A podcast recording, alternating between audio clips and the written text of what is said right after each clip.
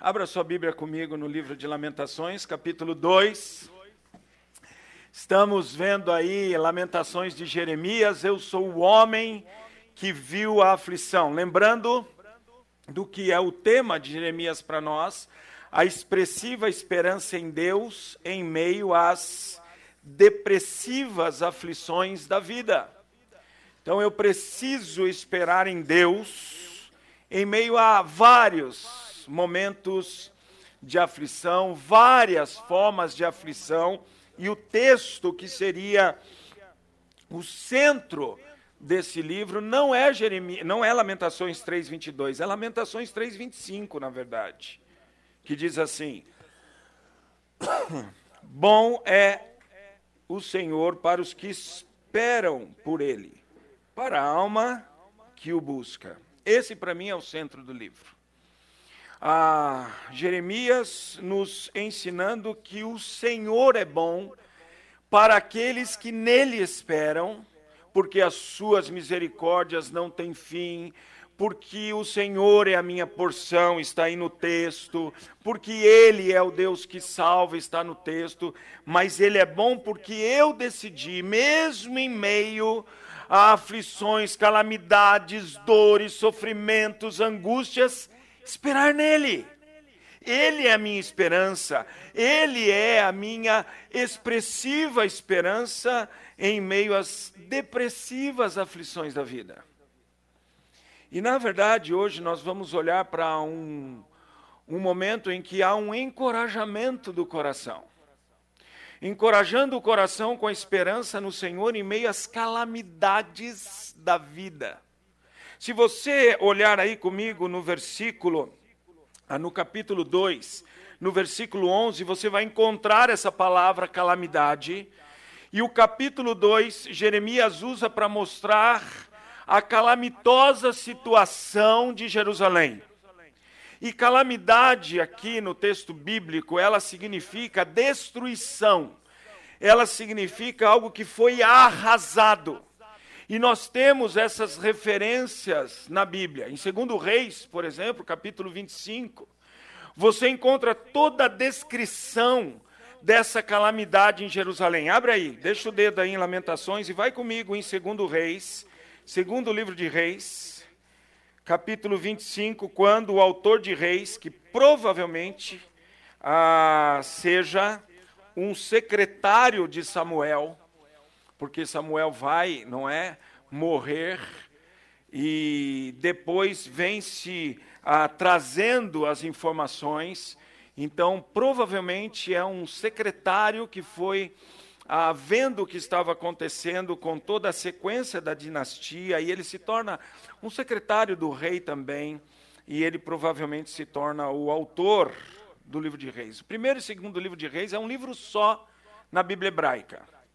O que aconteceu é que houve uma decisão para tra tra traduzir do hebraico para o grego o Antigo Testamento, conhecido como Septuaginta.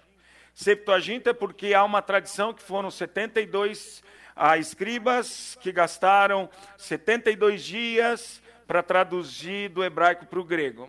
Muito provável, ah, mas não sei se tanto possível mas ela é conhecida como Septuaginta. E quando se traduziu do hebraico para o grego, aumentou-se o rolo das escrituras, porque o hebraico não usa vogais, ele só usa consoantes. Então, por exemplo, a palavra o rei em hebraico é Hamelech, quatro letras. Apenas quatro letras. Mas no grego é Robasileos nove letras, duplicou a palavra. Então o que acontece é que o rolo ficou muito, mas muito grande e era difícil de transportá-lo. Arbitrariamente os caras meteram a faca no meio do rolo. A, a sequência de primeiro reis para segundo reis não tem nada a ver. E a gente descobre que esse nada a ver entre um livro e o outro é porque rasgaram o livro no meio para poder levar. Lá em Israel, quando você vai para Israel e você está nesse lugar aí, ó, no Muro das Lamentações, muda para mim aí, ó. Isso aí é, é, é, é, eu pus até lá a foto da Denise, não é? A, a Denise está de fora porque ela não pode entrar aí onde eu, eu estava aí com o pessoal. O Túlio estava lá no muro também, mexendo o corpo. Não fala nada de hebraico. Mal ele aprendeu a falar bom dia em hebraico, Túlio, não é? Ah, Boker Tove, mas ele ficou lá ah, mexendo, passava a mão assim, a mão nele, o pastor Eduardo, não é? Pôs lá bilhetinho para Jesus no muro. Isso aí tem aos montes lá. À noite, assim, no cair da noite, algum horário, passa um cara com um aspirador e vai tirando todos os bilhetinhos. Tira todos os bilhetinhos e joga fora. Mas eles têm essa coisa. O povo de Israel fala que não é idólatra, mas esse muro aí é uma idolatria em Israel. Impressiona-nos quando a gente vai lá. Esse muro tem muito mais gente do que eu te mostrei ontem, que tinha as pedras do templo, porque aqui, essa parte do muro, eles entendem que ali atrás do muro, onde está aparecendo aquelas árvores ali, era o lugar santo dos santos do templo de Herodes o lugar aonde fica a arca, o lugar aonde só entra o sumo sacerdote, amarrado por uma corda, porque se ele morrer lá dentro, tem que puxá-lo, porque se alguém pisar além do véu, é fulminado. Só que eles não sabem que o véu rasgou-se de cima a baixo. Por que de cima a baixo? Para mostrar que foi Deus que rasgou, porque de baixo para cima pode ser o homem, correto? Mas de cima a baixo é Deus quem rasga e diz: não há mais santo dos santos. Todos nós agora somos sacerdotes, você pode entrar em comunhão com Deus plena todo o tempo. Na verdade, o Santo dos Santos somos nós, porque o Espírito Santo habita em mim e em você. Essa é a verdade bíblica agora. Mas eles têm isso ainda. E esse muro é assim, cheio de gente. Aqui tinha pouca gente, estava um frio lascado nesse dia. Estava acho que uns 4 graus. Ah, acho que era isso. De repente, depois, a Denise ainda pegou essa, essa, a paisagem boa aí, mas você está vendo que está vindo uma nuvem escura daqui, ó, do lado de cá. Baixou uma chuvinha daquela gelada, mas gelada. E eu estava lá no muro, não é? Porque assim como um israelita idólatra, eu também idolatrei esse muro. E eu estava lá, ouvindo os caras orarem em hebraico, não é? Eu estudo hebraico já há 35 anos, me deu um pavor lá, porque eles falam rápido, eu não entendia nada. Dá vontade de falar para eles assim: ora mais devagar, meu irmão, para eu aprender. É? E eu estava lá, do lado deles, é, tem que usar kipá tal. E, e, e, eu vi o lamento desses indivíduos. Eu ouvi a música de lamento desses indivíduos. Teve uma hora, eu tenho um vídeo, depois eu posso mostrar para vocês, que eu gravei, eu estava aqui mais ou menos naquele canto ali, ó. Ah, e tinha um grupo ah, cantando músicas de lamento. E eu fiquei ali ouvindo eles cantando música de lamentos, de textos de Jeremias, de lamentações. E eu vi ali uma chuva fria, um frio, e esses indivíduos adorando ali a Deus, e sem nenhuma dessas palavras chegarem ao trono da graça. E eu lamentei muito por eles. E eu tive uma vontade de começar a falar do Ra, Hamashia, mas eu sei que eu ia apanhar lá se eu fizesse isso. E eles iam rasgar minha roupa, e eles me, iam me expulsar desse pátio do Muro das Lamentações. Mas sabe o que me chama a atenção? Ah, eu falei para vocês que as mulheres ficam do lado de lá, né? Você está vendo o biombo aqui marrom, ó. Do lado de lá estão tá as mulheres. E assim como na igreja, na comunidade de Israel é tudo a mesma coisa. Mulher sempre frequenta mais. Olha como está mais cheio de mulher lá do que de homem do lado de cá. A Denise entrou lá para o lado das mulheres e ela ficou impressionada com a devoção das mulheres do lado de lá do biombo. Ela falou: Eu estou assustada e impressionada com a devoção dessas mulheres chorando, lamentando, gritando, orando a Deus. Esse é conhecido como Muro das Lamentações. Há um lamento lá, aqui no canto tem uma sinagoga chamada Sinagoga de Pedra. Você entra lá, ela está lotada de rabinos e judeus estudando a lei. E você senta, você pode sentar do lado deles, você tem que pedir licença. Se eles deixarem, você pode ficar ali ouvindo ele interpretar a lei, mas está tudo em hebraico, não é? Ah, ouvindo interpretar a lei, falando da lei, e você vai vendo a toda a busca que esse povo tem de Deus, mas de forma errada um lamento, um choro, uma tristeza. Era assim que estava o povo de Jerusalém nos dias de Jeremias. E olha só o que diz o autor de 2 Reis, capítulo 25. Sucedeu que no nono ano do reinado de Zedequias, versículo 1, aos dez dias do décimo mês, Nabucodonosor, rei da Babilônia, veio contra Jerusalém, ele e todo o seu exército, e se acamparam contra ela, contra Jerusalém, e levantaram contra ela tranqueiras em redor. Tranqueiras é fazer um, um, uma rampa para você conseguir derrubar o um muro ou passar, transpor ah, por dentro. Tem um lugar lá em Israel também que a gente visita, visita chamado Massada, que é uma história dos judeus, mas não está na Bíblia. Mas foi a grande resistência dos judeus ao Império Romano. E quando os romanos conseguiram chegar lá, eles todos haviam se suicidado. E você olha assim das fortalezas ou muralhas de Massada e você vê uma rampa enorme, construída há séculos atrás pelos romanos, de tranqueiras que eles usaram para chegar até a fortaleza de Massada. E a gente entende quando a Bíblia diz agora, falei para você, ir para Israel é a Bíblia em 4D. Quando eu leio hoje que eles levantaram contra ela tranqueiras em redor, eu já sei o que é, porque eu vi a olho nu o que é uma tranqueira para transpor um muro. E aí então vem a descrição da destruição de Jerusalém. Então a cidade foi arrombada, versículo 4. E todos os homens de guerra fugiram de noite pelo caminho da porta que está entre os dois muros, perto do jardim do rei, a despeito dos caldeus se acharem contra a cidade e em redor. E o rei fugiu pelo caminho da campina. Mas depois ele é preso, ele é levado ao cativeiro.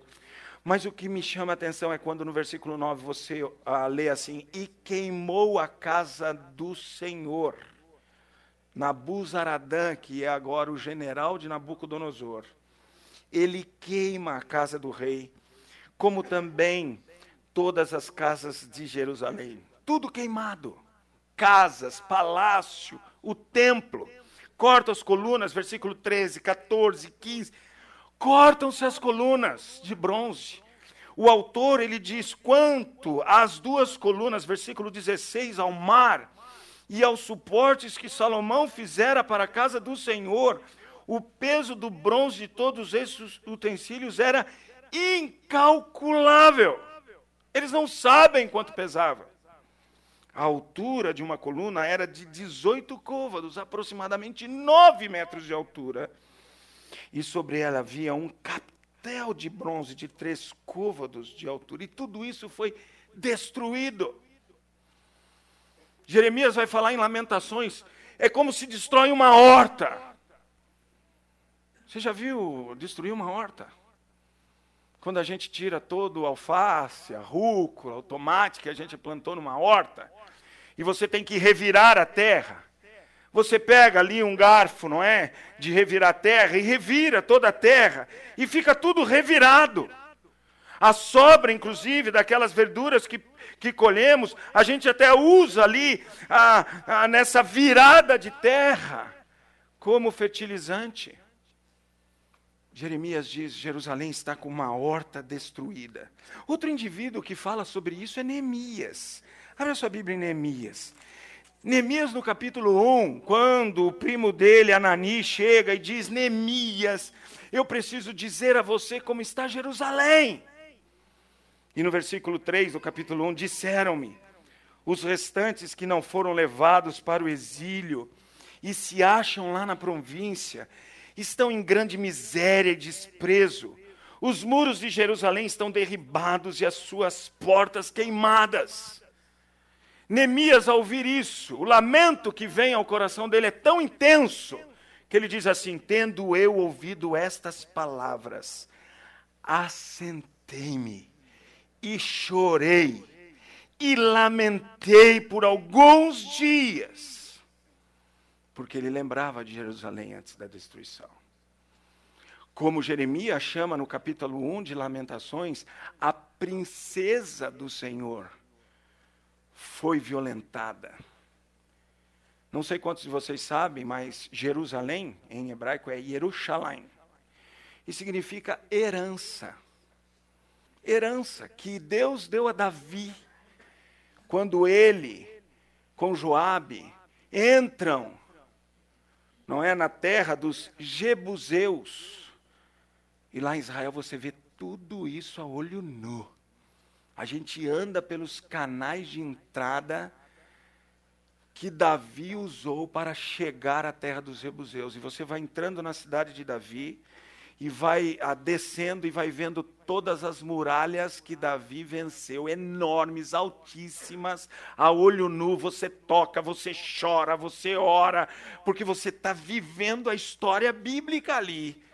E teve momentos que eu tive a sensação que Davi estava do meu lado. E eu quase falei: e agora, Davi, o que, que a gente faz?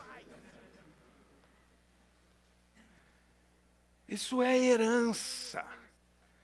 Os camaradas disseram: não vão nos vencer para Davi. Vocês estão achando que nós somos o quê?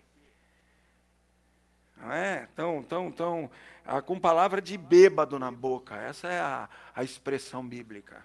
E Deus diz: Jerusalém vai ser de vocês, Davi. E eles entram pelos canais, vencem as muralhas enormes, ganham de gente muito bem armada, porque Deus levantou, mas agora está destruída porque Deus permitiu. E Deus usa Neemias. Eu tenho uma palavra de Neemias aqui, eu não estou expondo Neemias, mas eu quero chamar a atenção de vocês. Eu estou cansado de ler livro de Neemias que não reflete a Bíblia. Neemias não construiu os muros de Jerusalém porque ele era um bom administrador. Não é isso a verdade do livro. Que ele foi um bom administrador, ele foi mas ele não reconstruiu os muros porque ele era um bom administrador. Ele nem administrador era. O que, que ele era? Copeiro. É a mesma coisa da. Copeiro tem o seu valor. Ah, como tem. Como a gente quer um cafezinho no meio do dia de trabalho, não quer? Você tem copeiro? É, presbiteriano é chique, tem copeiro, né? Batista não tem, não. Se eu quiser café, é o que tem que fazer, velho. Mas quem é o copeiro? É aquele barista, né? aquele cara que faz o café, aquela senhora que faz. Queridona na, na empresa de todo mundo, não é? Como ela é importante. Agora, ninguém vê pegar um copeiro e colocar como presidente da empresa para vencer a falência da empresa, porque ele não estudou para isso. Ele não está capacitado para isso. E Neemias sabia que ele não estava capacitado para isso. Quando ele chora, ele ora a Deus e diz: E agora, Senhor? Se atento para nós. Tem misericórdia de nós. E quando o rei diz, por que, que você está triste? O que, que ele faz? Olha, rei, eu tenho aqui uns planos de reconstrução de Jerusalém. Eu já desenhei todos os planos. Eles estão aqui desenhados. E agora, rei, eu preciso que você me libere, porque olha só aqui, não é o planejamento estratégico que eu fiz. Foi isso que a gente encontra na Bíblia? Não! É um copeiro sem saber o que fazer, e quando o rei diz: E agora? O que, que você quer que eu faça por você? Eu orei a Deus, eu pedi ao Senhor. E ele mesmo reconhece. Ele diz assim no versículo ah, 17, 18 e 20 do capítulo 2. Então lhes disse: Estais vendo a miséria em que estamos, Jerusalém assolada, as suas portas queimadas. Vinde, pois, reedifiquemos os muros de Jerusalém e deixemos de ser opróbrio. E lhes declarei, eu, Neemias, declarei: como a boa mão do meu Deus estivera comigo, e também as palavras que o rei me falara. Então disseram: Disponhamo-nos e edifiquemos, e fortaleceram as mãos para a boa obra. Não é ele. Então, quando você agora lê livros sobre administração, que está falando de Neemias, tome muito cuidado, porque a maioria deles, ouso dizer quase todos, estão demais tomados pelo humanismo. Neemias é o cara. Neemias é que pensou.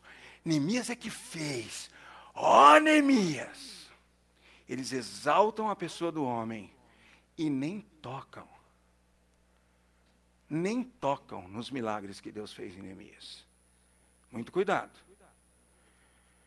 Fecha parênteses Neemias aqui, só um adendo. Porque isso é fato hoje. E tomemos cuidado. Quando você ensinar Neemias, pastores, professores de escola bíblica dominical, lembrem, ele era um copeiro que foi usado por Deus, assim como qualquer um de nós pode ser usado por Deus, para que Deus mostre a sua grandeza, o seu poder, e esses indivíduos reconstruírem os muros em quantos dias? Quantos dias? Eu também não sei. Quantos dias? Dou-lhe uma, dou-lhe duas, dou-lhe 52. Né? Ah, em cinquenta e poucos, pouquinhos dias. Isso é milagre. Com toda a pressão, opressão e perseguição. Mas Jeremias, ah, Neemias também lamenta muito por causa da calamidade. Volta para Lamentações. Existe uma calamidade enorme e precisa o coração ser encorajado com a esperança no descanso de Deus em meio às calamidades da vida. Ah, Jeremias agora vai relatar para nós a destruição. Até agora ele olhou para o coração do homem, ele olhou para as aflições ali em Jerusalém, sentado nas ruas de Jerusalém, olhando o povo passar, o lamento, as aflições, as angústias. Agora ele começa a olhar para a cidade, para a destruição de pedra sobre pedra. Ele começa a olhar para tudo que está em volta e por isso ele usa a palavra calamidade. Versículo 11: Por causa da calamidade da filha do meu povo. Destruição. Destruição total. Ruína sobre ruína. A queda de uma cidade que é conhecida como a herança do Senhor. Vamos orar antes. Querido Pai Celestial.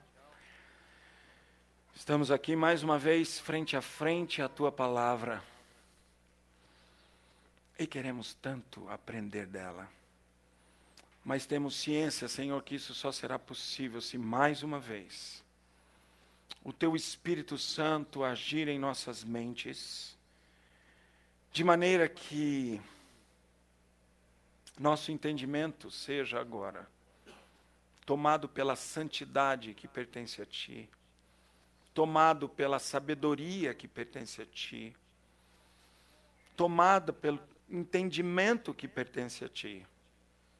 E assim vamos ser, Senhor, agraciados com o bom entendimento da tua palavra.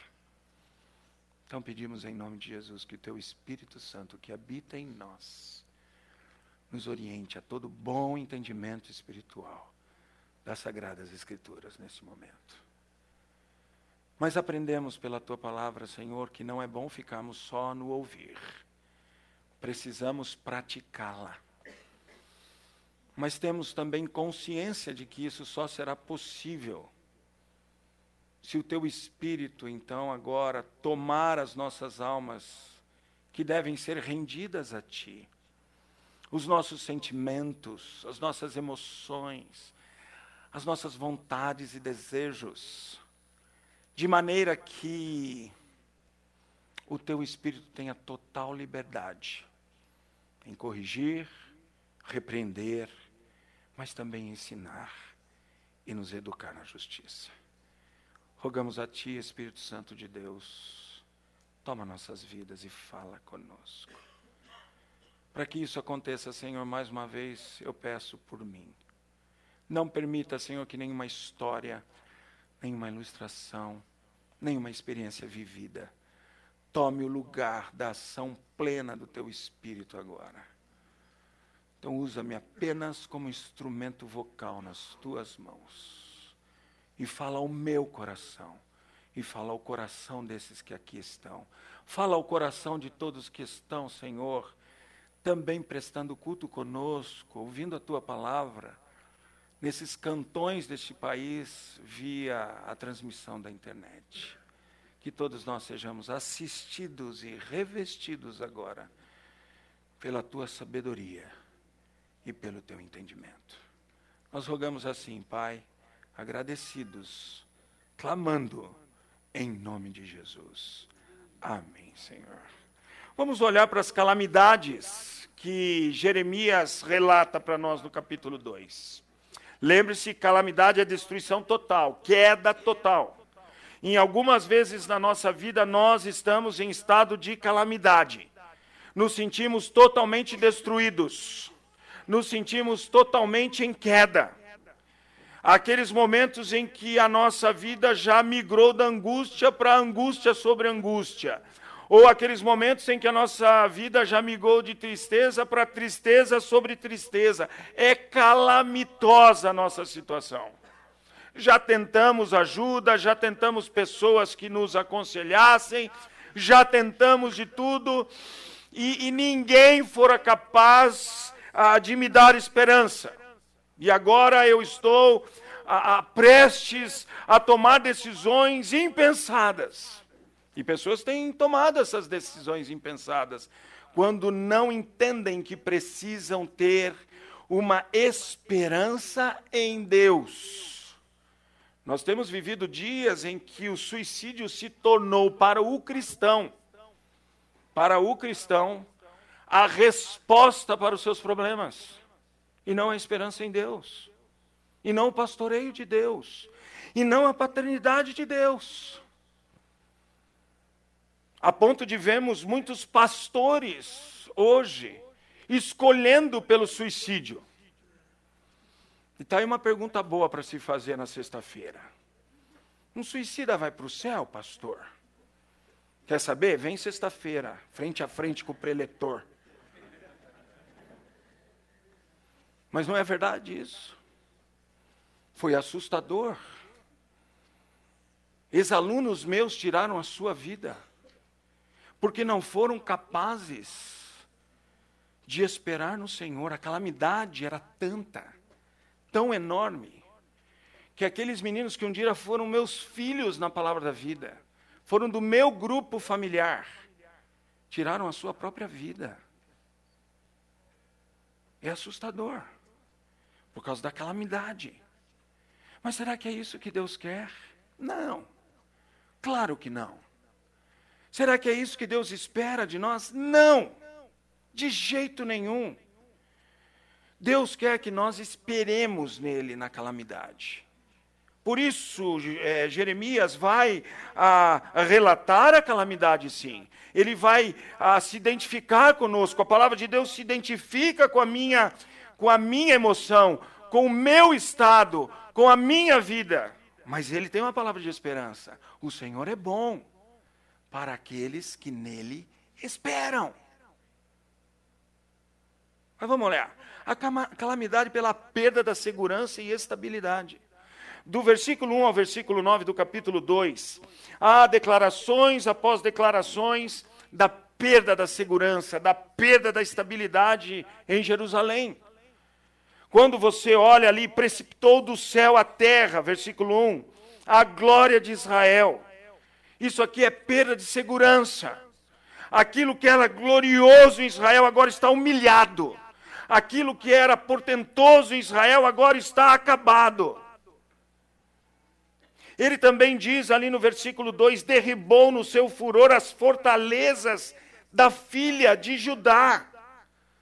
Ele está falando da queda dos muros de Jerusalém, que Neemias depois vai ser usado por Deus para a reconstrução através do que já vimos, um milagre de Deus nessa reconstrução.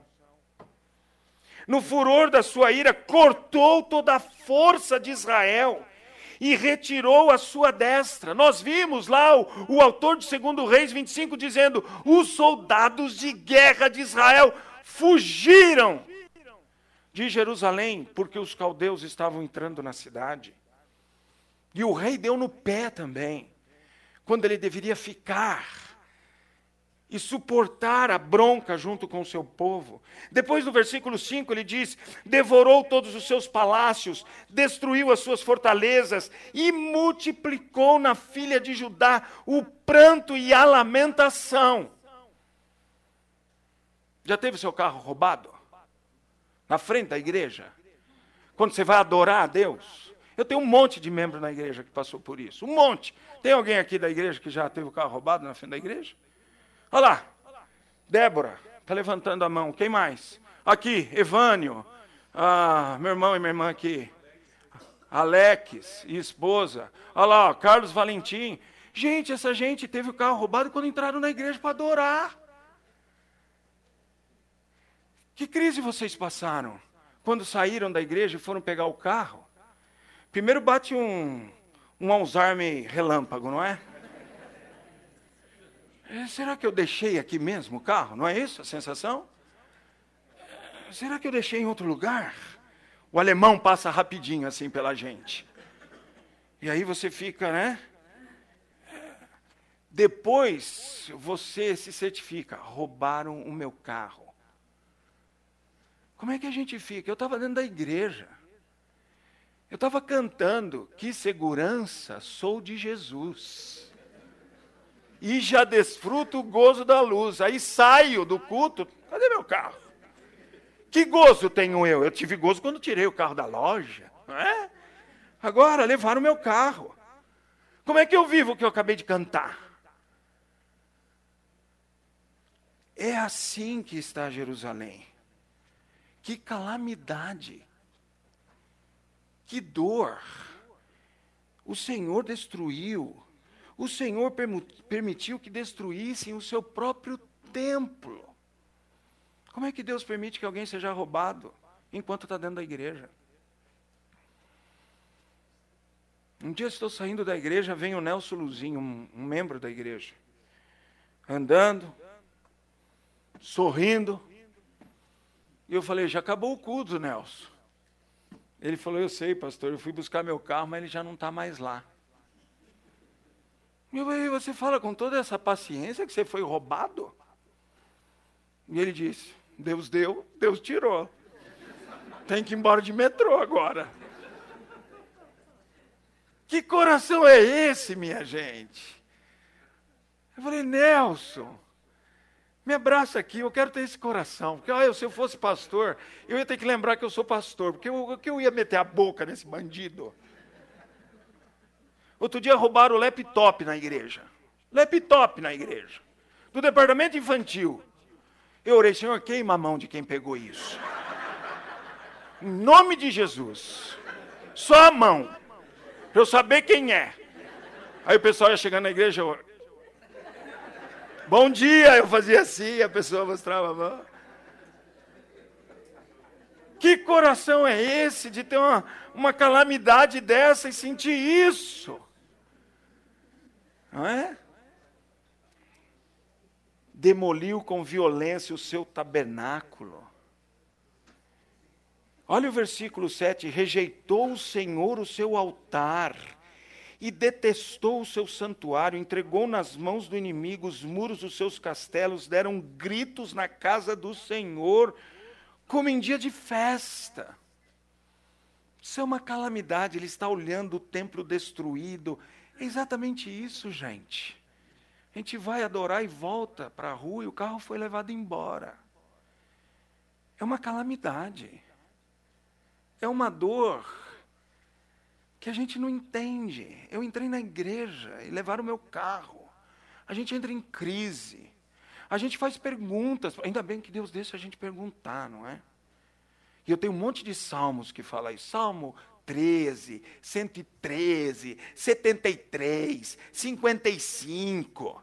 Quando você estiver em crise, tiver que perguntar para Deus, lembra desses salmos. Jó 3. Jó diz para Deus: Por que, que você deixou eu nascer? Por que, que o senhor deixou gritar? Nasceu um menino, nasceu um menino. Devia ter morrido lá. Não é assim que a gente se sente? Numa calamidade enorme. Os moradores de Jerusalém estão assim. Eles estão cheios de dúvidas, de interrogações, de crises, dizendo por quê? Por que, que o Senhor deixou? Lembra como começa o livro? Qual é o títulozinho do livro? Como? Como. O título de Lamentações em hebraico é a palavra como, que começa o livro, lá no capítulo 1, versículo 1. Como? Como pode ter acontecido isso? Como Deus permite uma coisa dessa? Calamidade pela perda da segurança e estabilidade. Como é difícil. Como é difícil. E se a gente não espera no Senhor, a gente faz besteira. A gente faz besteira. Calamidade pela perda da subsistência da vida. Olha só o que diz o texto de 10 a 13. Sentados em terra se acham silenciosos. Isso aqui é expressão bíblica para dor, para sofrimento, para tristeza intensa. Os anciãos da filha de Sião lançam pó sobre a cabeça, cingidos de silício, pano de saco. É a palavra silício. As virgens que se alegram, virgem aqui é uma referência a adolescentes. Você já viu adolescente feliz aqui? Não é? Na piscina, eles gritam, eles pulam, eles se alegram porque estão aqui. Você fala assim para eles: daqui dez dias volta às aulas. É calamitoso para eles voltar para a aula. O meu filho Daniel, está aí, Daniel? Está lá. O Daniel começava as férias hoje, ele já começava a orar para o Senhor: Senhor, por favor, faz alongar bem as minhas férias. Acabava as férias, começava a aula, nas primeiras horas do dia de aula, ele orava lá na sala de aula: Senhor, apressa essas aulas e chega logo às férias. Não era assim que você orava, Daniel? É, não estou inventando, vocês estão já inventando, ele orava assim. Por quê? Porque é uma calamidade a aula. Porque o adolescente ele gosta das férias, da piscina quente, dos amigos, eles pulam, eles brincam, eles têm vigor. Só não tem vigor quando a gente manda lavar a louça. Arrumar o quarto. Aí o vigor acaba. Não é assim? Aí eles vão assim, ó. Para levantar para a escola. Quantas horas você demorava para levantar seu filho na adolescência para a escola? O Daniel entrava às 7 e 10 na escola. Sabe que hora que ele começava a acordar? Três da manhã. A gente começava, Daniel, acorda.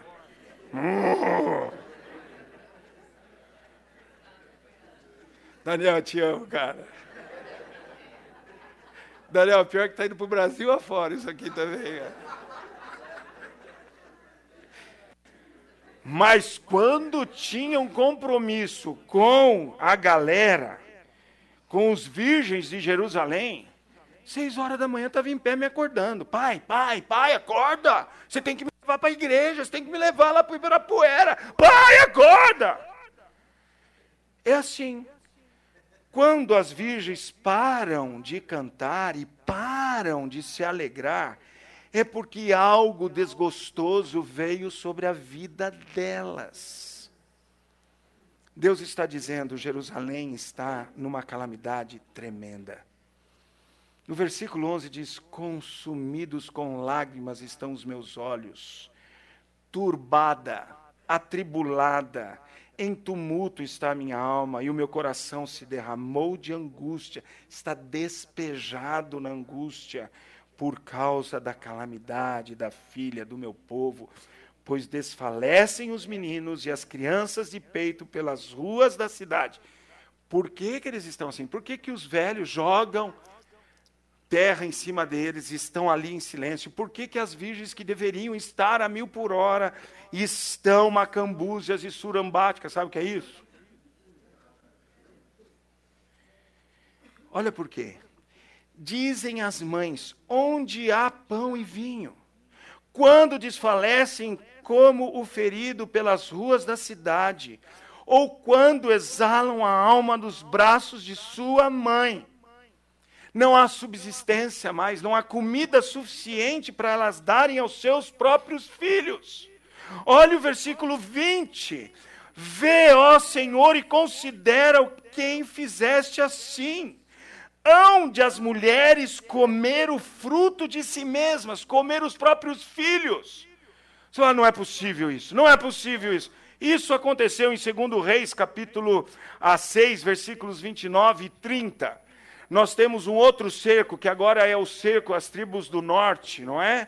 O cerco dos, dos assírios em Samaria. e ali mulheres cozinham seus próprios filhos e os comem. O rei Jorão ficou horrorizado quando ele ouviu essa história.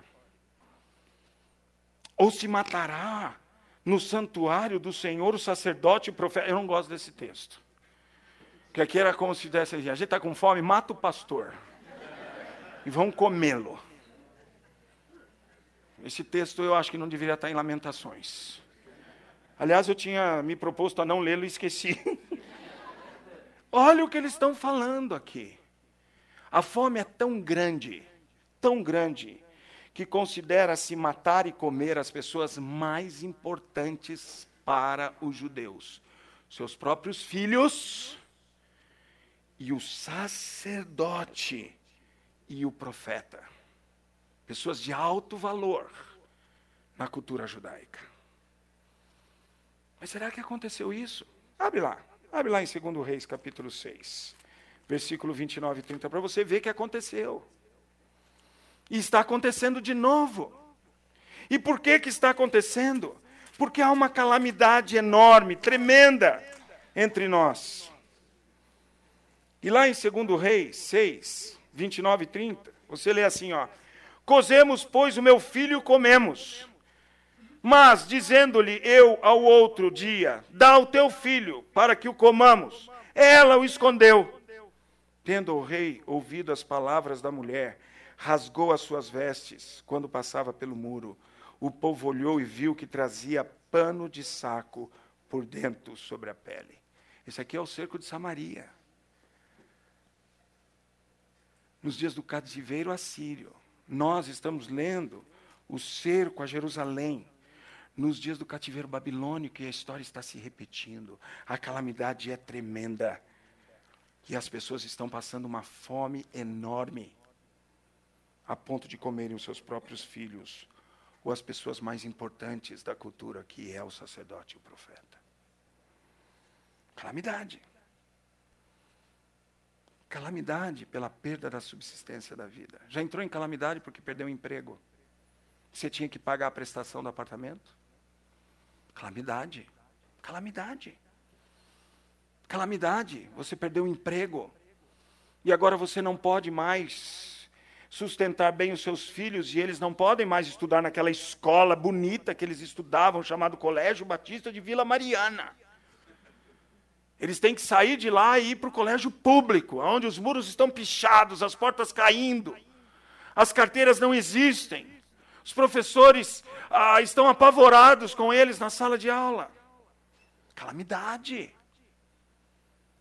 Ou você perdeu o emprego e não pôde mais pagar o plano médico. E a sua esposa, o seu marido, contraiu uma doença terrível e vocês agora têm que contar com um SUS, que é mais um susto do que qualquer coisa. E você procura uma oportunidade de consulta e alguém diz para você, só daqui a oito meses. Mas eu não tenho oito meses para esperar, só daqui oito meses. Se não, procura particular. Mas como que eu vou procurar particular? Eu mal tenho dinheiro para comprar uma dúzia de ovos.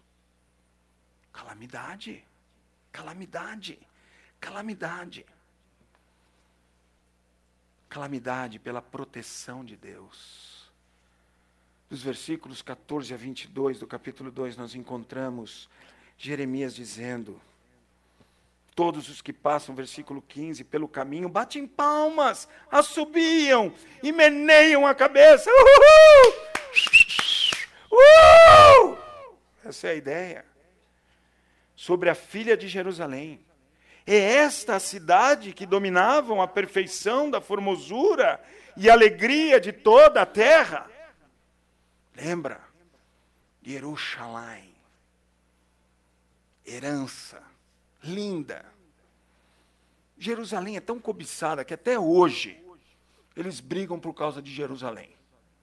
De vez em quando você vê aí o, o Trump, Bolsonaro, dizendo que, a, que, o, que o consulado, né, que, que a embaixada do Brasil, dos Estados Unidos, lá em Israel, vai ser em Jerusalém, não vai ser mais em Tel Aviv. Já ouviu isso no jornal? Aí causa um barulho mundial. Por quê? Porque os árabes não querem admitir que a capital de Israel é Jerusalém. Porque ela é cobiçada por todo mundo. Tem um negócio com aquela cidade. Até a gente, quando vai para lá, tem lugares lindíssimos em Israel. A Galileia é um lugar lindíssimo. Eu tenho um sonho de morar um ano em Israel para pegar essa língua e falar de vez. Que eu fiquei frustrado quando eu tive lá, achando que eu ia cantar de galo em hebraico. Fiquei miudinho, miudinho, meu pidinho, piu, piu, piu. É. Eu falei, eu tenho que morar aqui. Já falei para Denise, você se prepara, que nós vamos morar em Israel. E eu vou morar na Galileia pertinho de Cafarnaum. Já escolhi até a cidade, Tiberíades. A beira-mar. Já até vi a rua que eu vou morar lá. Já reivindiquei, em nome de Jesus, essa casa aqui. Ó.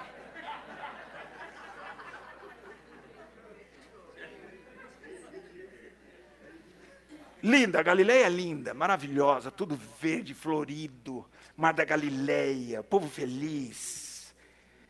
Hã? Acho que é mais fácil evangelizar lá também, porque está longe de Jerusalém. Mas tem ortodoxo lá também que não gosta da gente. Se vão rasgar minha roupa, eu não sei, mas vou falar de Jesus lá também. Vou levar o Edwin é, para fazer da equipe comigo lá.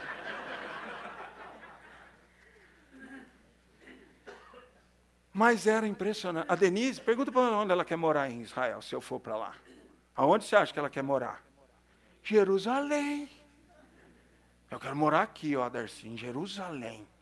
Por quê? Porque lá tem o mercado árabe. Ela vai deitar lá no, no, no mercado árabe. Tem os, os romanzinhos, os pratuzinhos. Ah, como é que chama lá? Os pachimira, é isso? Os pachimira. Os bro... pachimina. Que pachimira?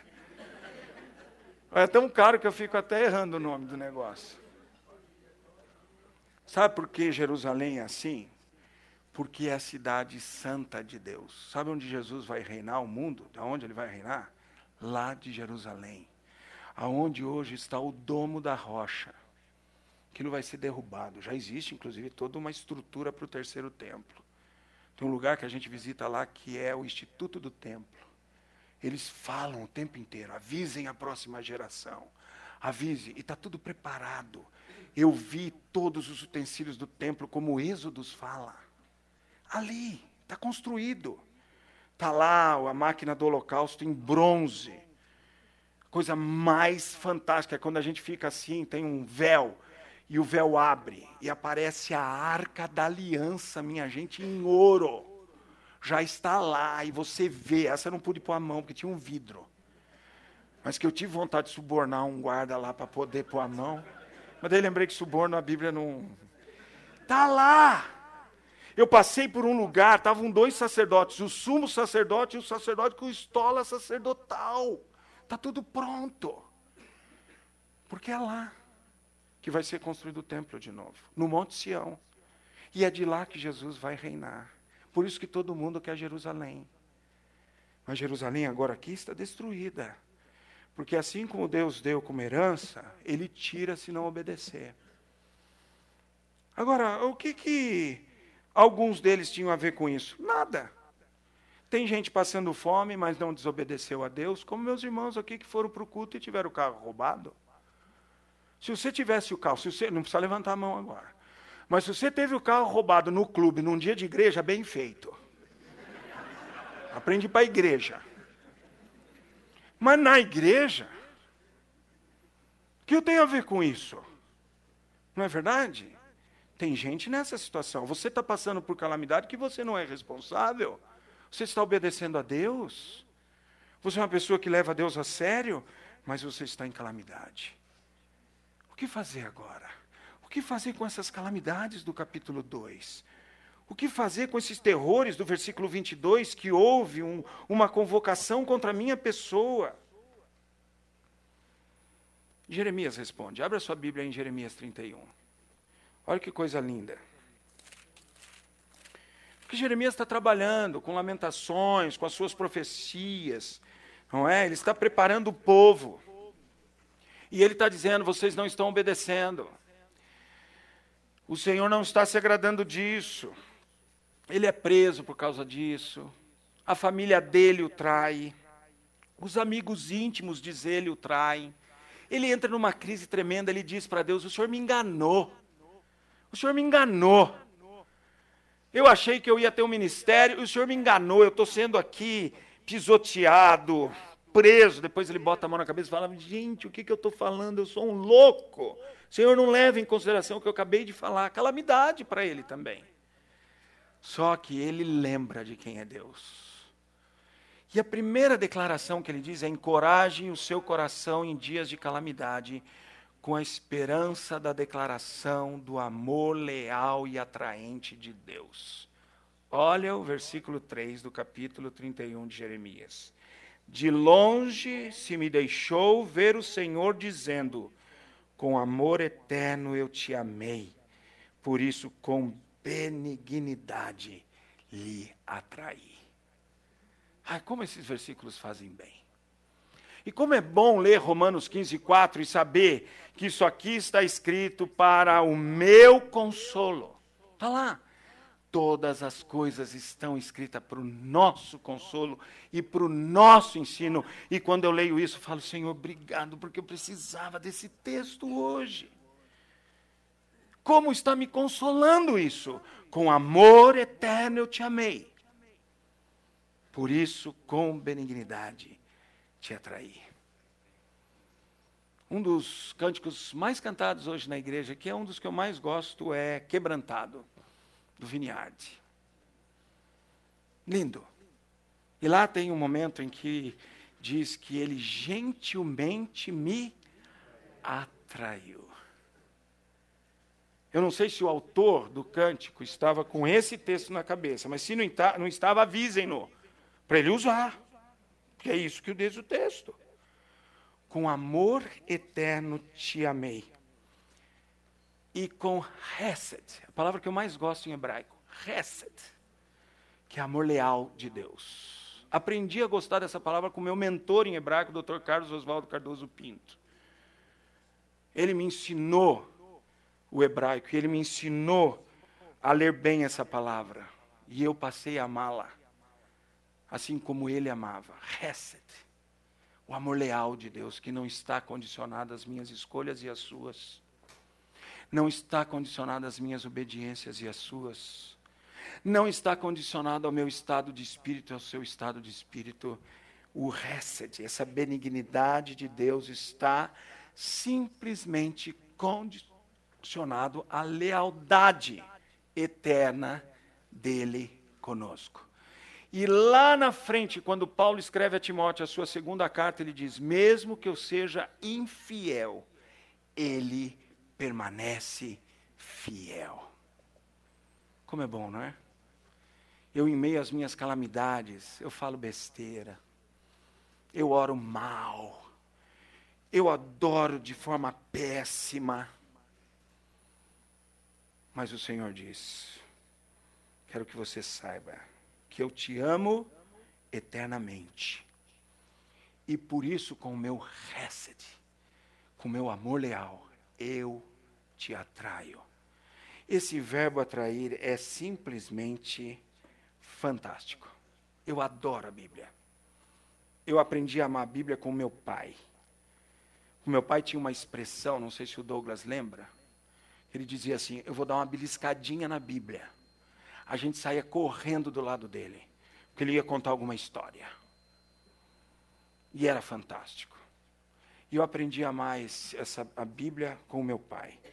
E aprendi a amar ainda mais quando eu aprendi a lidar com as palavras na Bíblia. Sabe o que significa esse verbo atrair? Eu te trago para perto e te levanto. Eu te, te trago para perto e ponho você de novo em pé.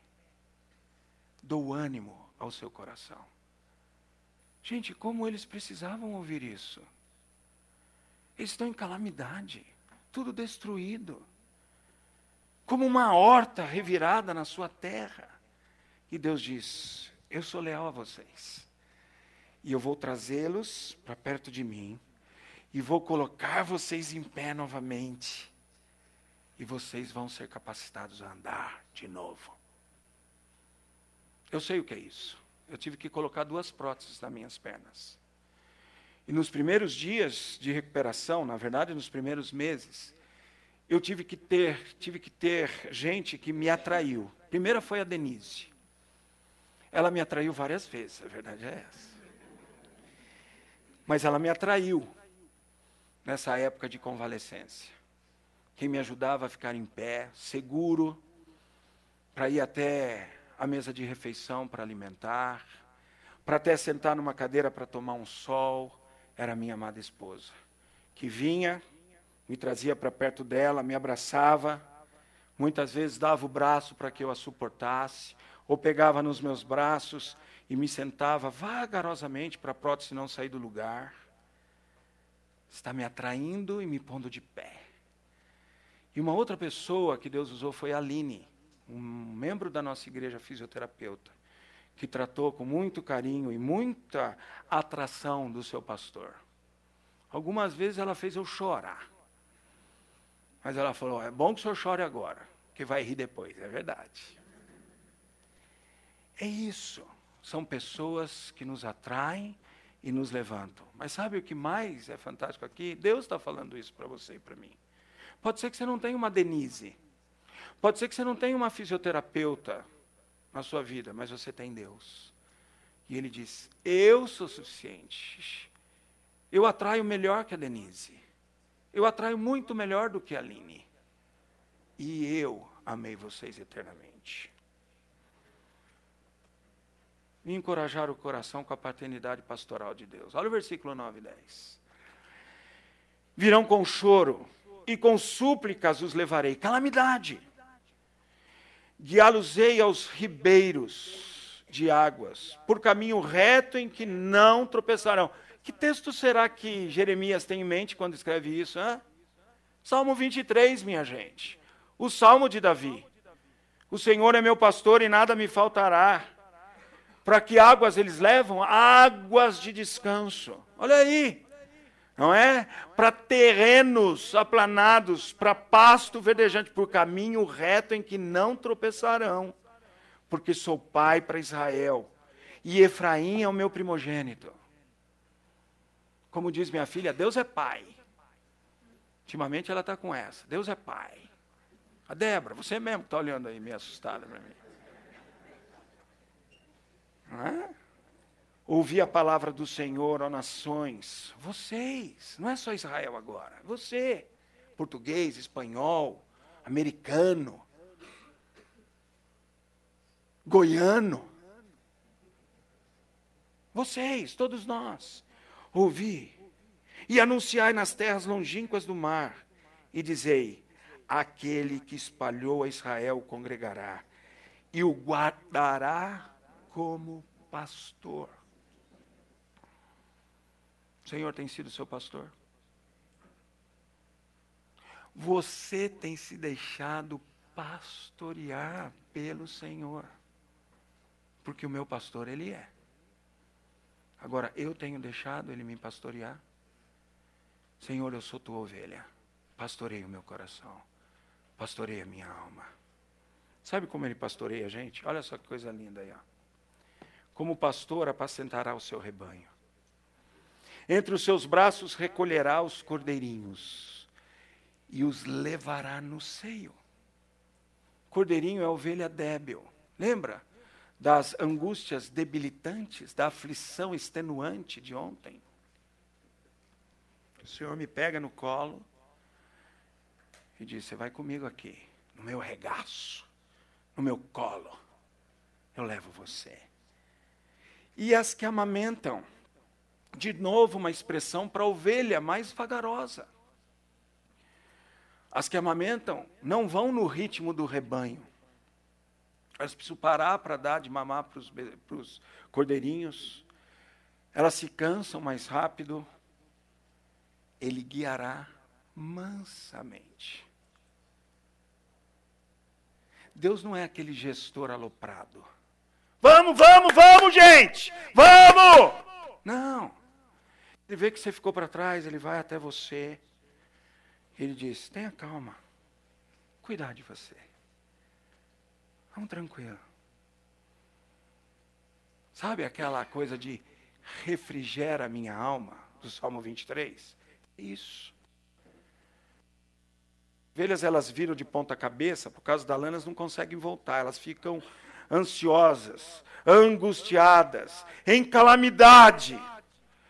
Aumenta o batimento cardíaco, aumenta toda a tensão, ela pode chegar à morte, com os pés para cima. E o pastor vem, começa a alisá-la, conversar com ela, não é? Dizer: Eu te amei com amor eterno, não é? Eu te atraí, eu sou seu pai. E ele vai virando a ovelha, põe ela em pé e diz: Agora vamos, no seu ritmo, vamos, vamos. Isso. Aí ela faz assim: Mé, obrigado, Senhor. É? E vai. Está aí, ó. E as que amamentam, ele guiará mansamente. Esse é o seu Deus. Esse é o Deus que cuida de mim, de você, quando a gente está em calamidade. E Jeremias e Isaías estão falando isso a esse povo que estava em calamidade. E Deus agora está falando a você e a mim. Que quem sabe estamos em calamidade ou entraremos em calamidade. Ele diz: quando vocês estiverem em calamidade, lembrem-se que eu amei vocês eternamente e que eu os atraí com meu hesed, com meu amor leal. E eu vou cuidar de vocês como pai e como pastor, que toma os cordeiros nos seus braços e guia os débeis mansamente. Baixe sua cabeça, feche seus olhos.